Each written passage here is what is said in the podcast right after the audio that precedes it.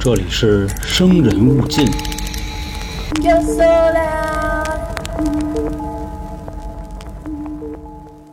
很多人听我声音的印象呢，觉得我是一个至少在四十五岁以上、矮个子、大胖子，手里还盘着手串，每天呢就是坐在楼底下跟人聊天的那种大爷。但不过可能这块呢，得让各位失望了，我确实不长这样。用一句台词说啊，搁以前咱老李也是十里八乡的俊后生了。小时候我这个人比较叛逆，尤其是这个头发这一块。所以偶尔呢，也会受到一些低年级女生的秋波。相关的故事呢，我也在三角铁跟大家讲过了。这不是说我凡尔赛啊，确实有这样的事儿。但不过当时呢，对我确实也造成了一些影响。其实用现在的网络用语说呢，就是舔狗。而在舔狗这个分类里呢，会有一种极端人群，就是跟踪狂。那不知道各位听春点的姑娘们有没有过被猥琐男跟踪呢？如果这个人是你的同学、同事，甚至是邻居，至少你还认识，也不能说知根知底儿吧。那如果这个人你完全不知道是谁，那你会觉得怎么样呢？大家好，这里是由春点为您带来的《生人勿近》，我是都市传说叙述员黄黄。节目上线的今天呢，正好是清明节，本来想着呢做一下关于清明节的相关节目，民俗啊、文化呀。但是根据之前以往的经验啊，我发现好像听这类节目的人不太多。其实本身做灵异听的人就不多，好多人说害怕。那如果您听到了这期节目呢，其实也知道，啊、咱们春点的风格呢不以吓唬人为主，还是秉着一个可以逗大家开心的这么一个初衷吧。我觉得我这两年呢也有不少的改变了，上一集也说过，所以也希望各位呢觉得我讲的也还行的话，也分享分享。那既然清明节呢，咱们就说点这个离奇的事儿，再来说一则都市传说。故事的名字呢叫做《恐怖的信箱》。其实说到信箱啊，还是一个挺老的物件了。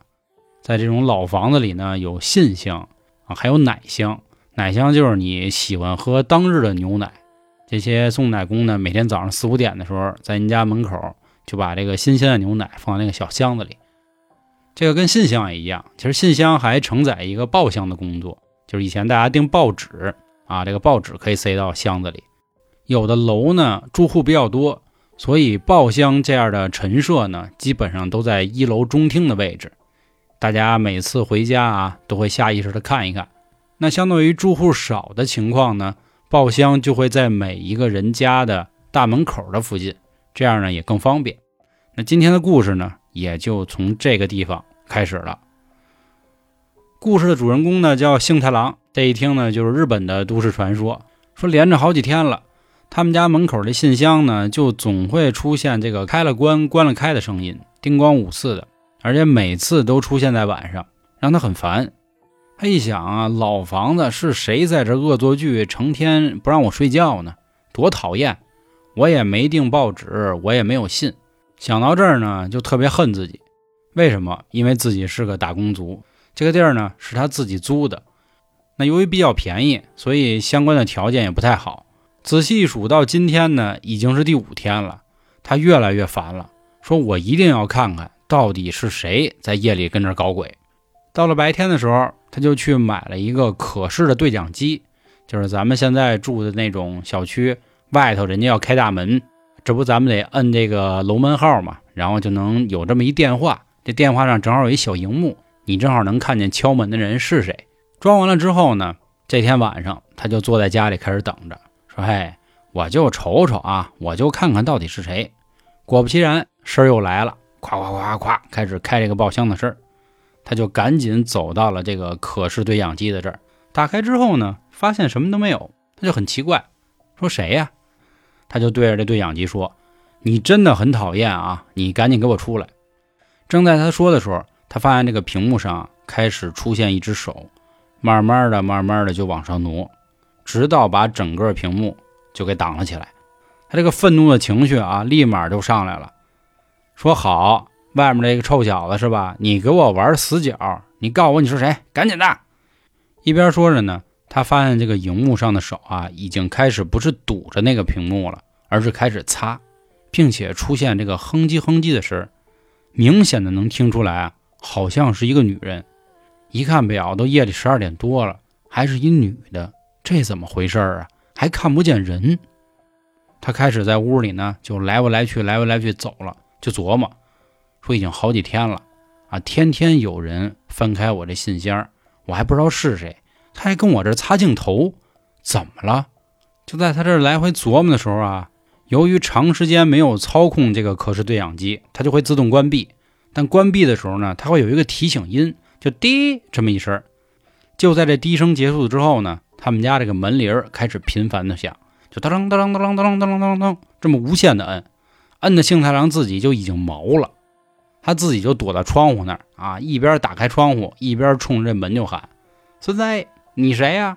说你再闹我就报警了。”这时候听见外面的人就说：“别呀，别报警啊！”这一回话啊，更害怕了。幸太郎又开始喊：“我可真没跟你开玩笑啊！你再不走，我现在立刻报警。”对面又回话了。啊，你要报警那就算了。说完之后呢，门铃确实也不响。幸太郎刚要喘口气儿的时候，又听见外头突然开始砸门，咚咚咚咚咚，吓得幸太郎进厨房，拿起菜刀就要往外冲。等走到大门的时候，一打开，发现门口啊一个人都没有了。当时他很害怕，说这到底是谁呢？还是个女人？还在这个时间？这一宿也是没睡踏实。但是到了第二天还得上班啊！咱们说了，他是一班逼嘛。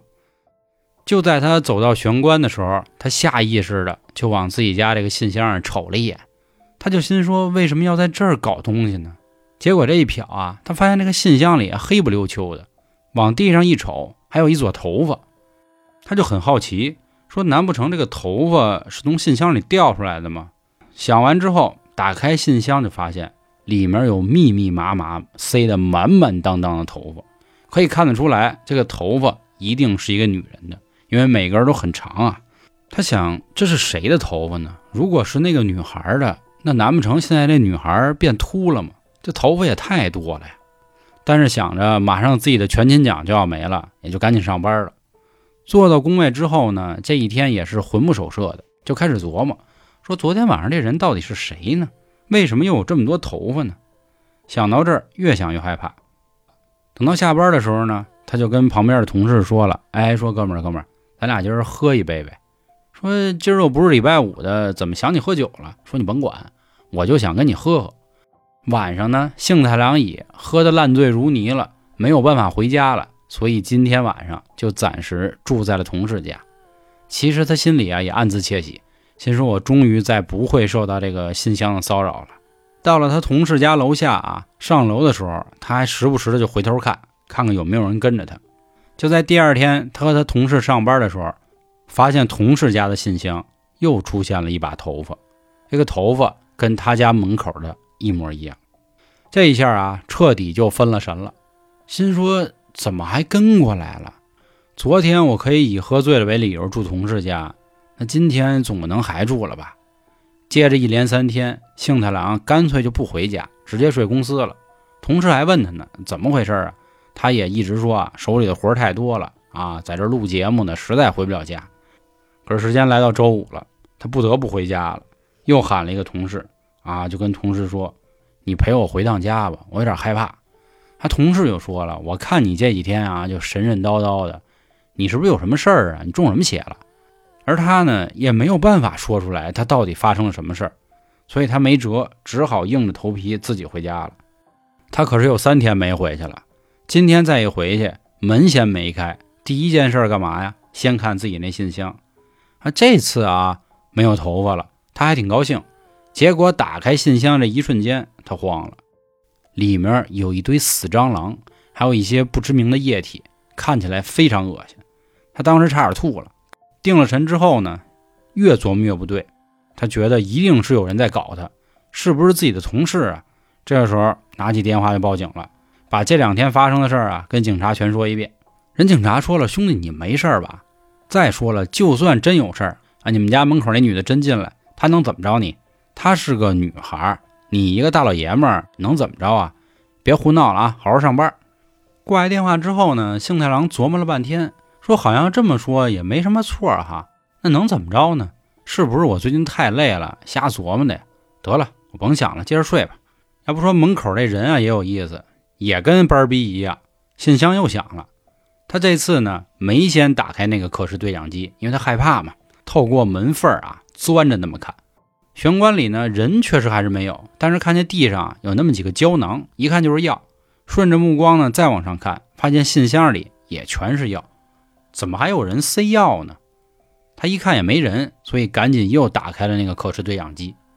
对讲机一开，这荧幕面前出来一个长头发的女人，这个女人还张了大嘴。伸出了舌头，舌头上就有那个地上同款的药，并且一直重复着一个动作，就在嘴里啊裹，会冰会火，会缩了会裹，就那样啊，弄一堆口水，然后再拿手呢拿起来就拉黏儿嘛，拉到眼睛这儿，再放回去，再裹，再拉，哎，就这么来回来去重复。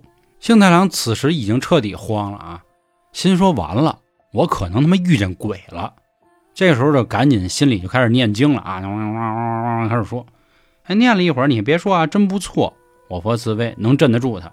就在他伸手要把这个可视对讲机关上的时候，镜头突然啪，那个女人又出来了，开始摇头啊，哇，左右左右那么摇，就跟蹦迪似的。哎，其实我要这么讲的话，是不是你们就一点都不害怕了？我现在都有点担心啊。咱接着说吧，反正幸太郎就琢磨了啊，说这人到底谁呀？他想干嘛呀？到了第二天晚上呢，这女的又来了。这次呢，人家倒也没塞东西，直接摁门铃了。按完门铃呢，门外就说话了，说：“你好，先生，你的快递。”这幸太郎就琢磨了，这到底是人是鬼？怎么还能送快递呀？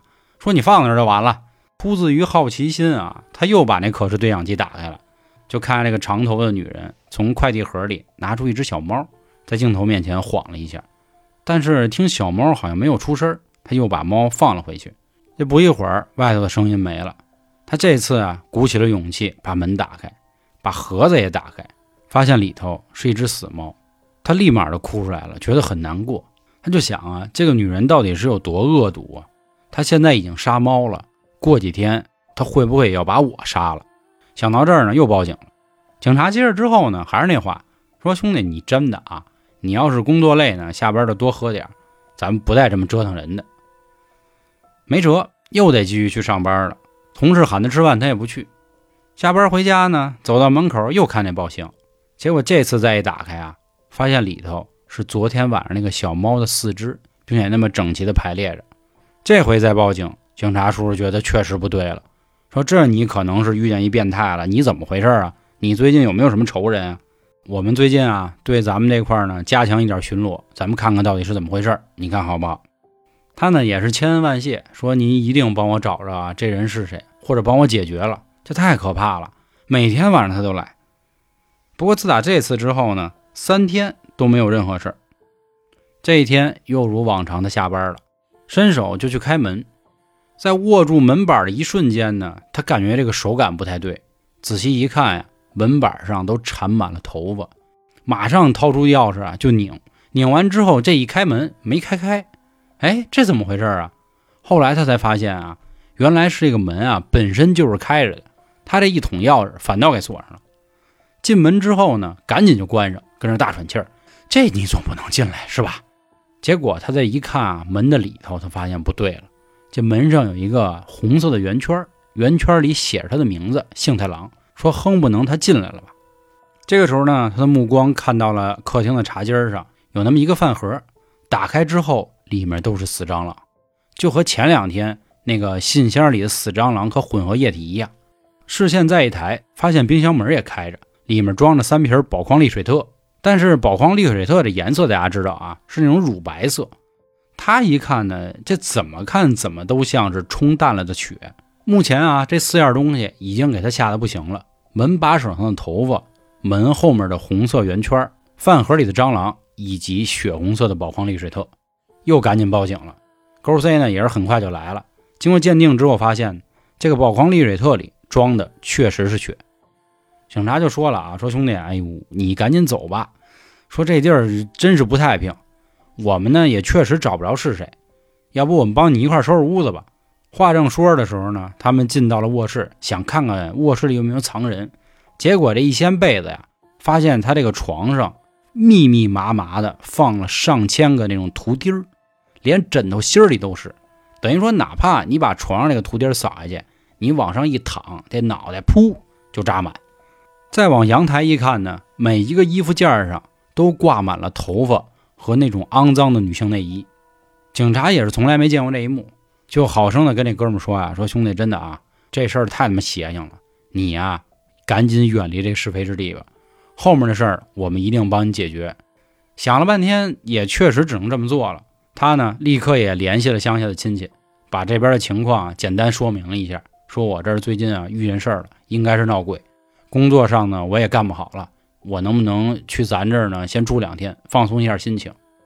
对面亲戚呢也说：“你赶紧来吧，咱这儿也有大仙儿，到时候给你啊洗一洗什么的，应该就没事儿了啊。”说孩子也别怕，花费了小半天的时间，收拾好行囊就去乡下找他的亲戚了。